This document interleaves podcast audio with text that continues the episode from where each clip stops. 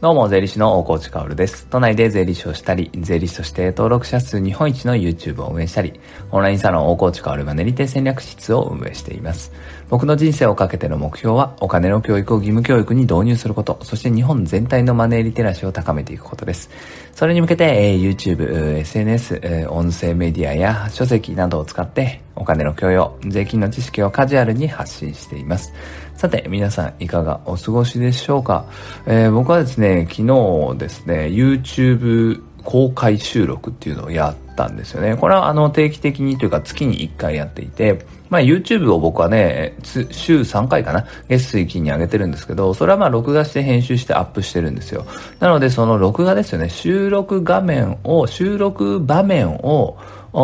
体感できるっていうかね、まあ昔はね、一回観覧でやったことあるんだけど、まあそれをオンラインで、まあ収録しているところをオンラインで流すみたいなのね、オンラインサロン内でやってるんですね。まあ、ハプニングの連続でして、昨日はね。やっぱりそういうところだよなって思いました。なんか、醍醐味ですよね。えー、YouTube に上がってるのはもう編集しきった完璧な姿だけど、その裏側には、ああ、噛むんだなとか、詰まるんだなとか、そもそも配信をね、しようとして全然うまくいかないとかね、えー、そういうことがね、あって、ああ、やっぱり、えー、こう、裏側を見せるっていうのは面白いなっていうのを感じましたね。え、そしてまあ、オンラインサロン関連だと、まあ僕はオンラインサロンの土曜日のスレッドでね、えー、大河内への質問を受け付けますみたいなスレッドを立ち上げて、で、まあその日にコメントいただいたものは、全部翌日音声で回答するっていうのをやってるんですね。えー、で、まあ、それは極めて好評というか、まあ、盛り上がってきていて、確定申告も近いですからね。で、そこで集まった質問の一つを抜き出して深掘りするっていうのが、まあ、今日日曜日のVoicy の週、週2回じゃない、1日2回放送につながってるんですね。まあ今日でそれ5回目なんですけど、うーん、いつもね、朝7時に必ず音声を出すようにしていて、日曜日だけは14時にも出るという感じですね。で、今日はね、質問ざーっと見ていて、どんなこと答えようかなって思ったんだけど、なかなかね、えー、深掘りするのは難しいなっていう質問が多くて、まあ、個別具体的な質問がね、えー、サロンの中では結構飛んでいたので、だから今日は質問箱に来ているものとか、まあ、 Voicy のコメントに来たものとかを抜き出して、14時の放送はしたいなと思います。よろしくお願いします。まあ、オンラインサロンの話をね、よくするようになってきたので、まあ、今非常に入ってくれる人が増えてきてるんですね。でもなんか間違えてほしくないのは、なんか僕がよく話するのはこのね、質問を受け付けてますよとか、あとは YouTube の公開収録してますよとか言うので、それを見たさにとかね、質問したくて、入ってくる方が、ひょっとしたらこれからね、いるかもしれないんですよね。まあ今、現状はそういう方っていないんですけど、うん、だからそれだけのために入ってくるのはちょっと違うよねっていうのはすごく思ってます。で、オンラインサロンの募集ページっていうのは、まあお金の教育を変えましょうとか、お金の教育を義務教育にしましょう。まあそのね、えー、野心、理念、信念に共感してくれて一緒に船に乗り込んでくれる方、あぜひ入ってくださいみたいな募集ページに、えー、まあ、意気込みが書いてあるのでね、まあ、それをしっかり読んだ上で、まあ、あくまでオプションなんで質問できるとか、あ YouTube の公開収録がに立ち会えるとかね、えー、そんなもオプションなのでもうコンテンツ、メインコンテンツのもサブのサブみたいなところなんで、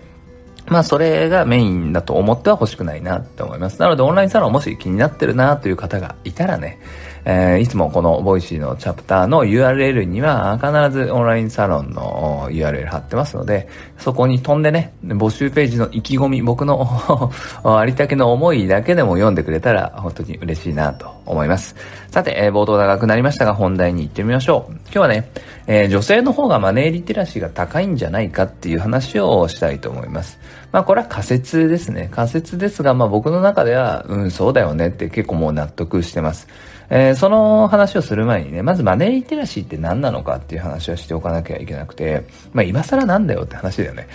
僕はもうこのラジオの冠がマネリテ戦略室だから、マネーリテラシー戦略室の略なんですよね。まあそもそもこれはオンラインサロンの名前、大河内変わるマネリテ戦略室から来ています。で、マネーリテラシーを高めていく、日本人のマネーリテラシーを高めていくっていうのが人生をかけてる目標だってことは、冒頭いつも言ってる通りなんですね。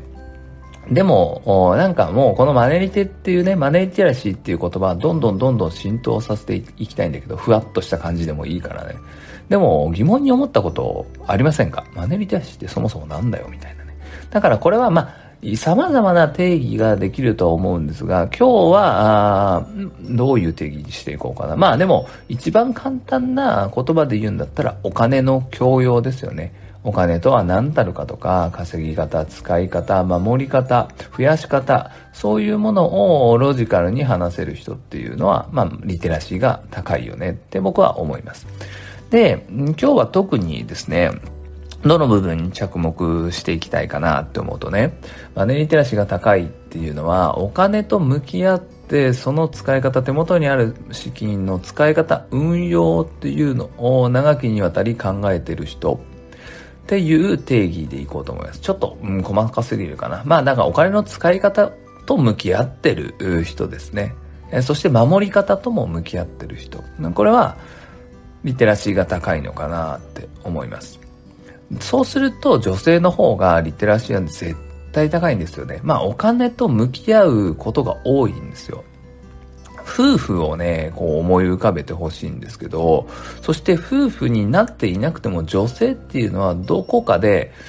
うん、なんか結婚した時に家計を預かる可能性あるだろうなって思ってると思うんですよね。で、男性はどっかで家計は女性に預けるのかなと思ってると思うんですよ。まあ当然ね、今はもうそういう時代じゃないと思いますよ。うん、男女平等というかね、男性がやろうが女性がやろうがもうどどっちでもいいと思うし、家事、育児、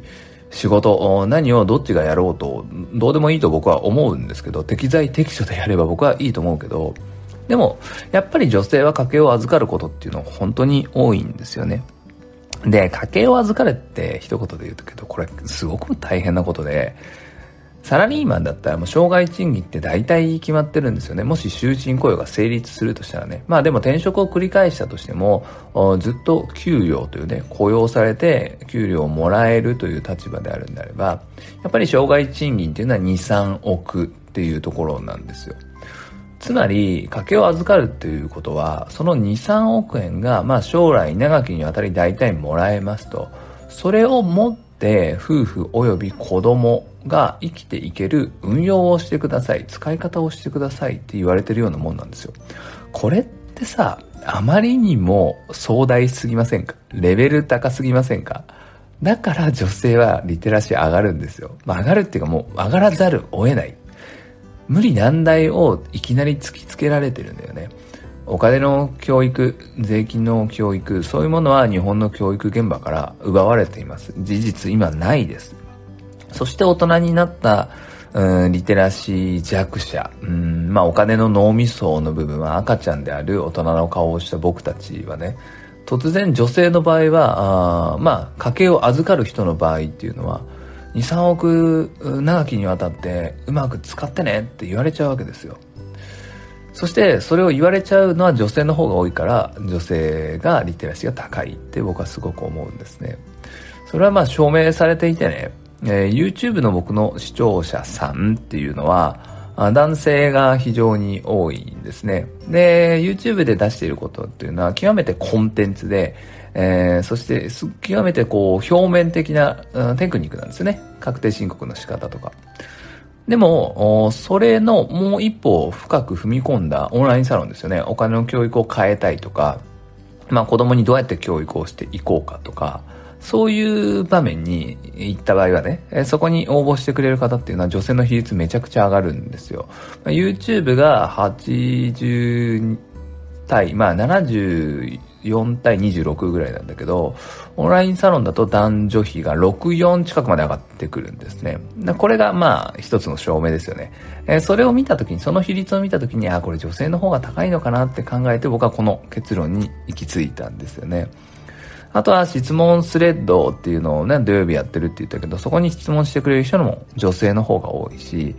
真剣に向き合うっていうことでマネーリテラシーが高まってるんだなって思います。そしてもう一つ、女性とは関係ないですが、失敗した人ね、お金の失敗をした人っていうのもマネーリテラシー高いんですよ。このあたりもね、やっぱり女性がリテラシー高いのと構造的には一緒でね、やっぱりこうお金と真剣に向き合う窮地に立たされたからこそお勉強してリテラシーっていうのは上がっていくんだなと思います。参考になれば幸いです。それでは素敵な一日を最後まで聞いてくれたあなたに幸あれ。じゃあね。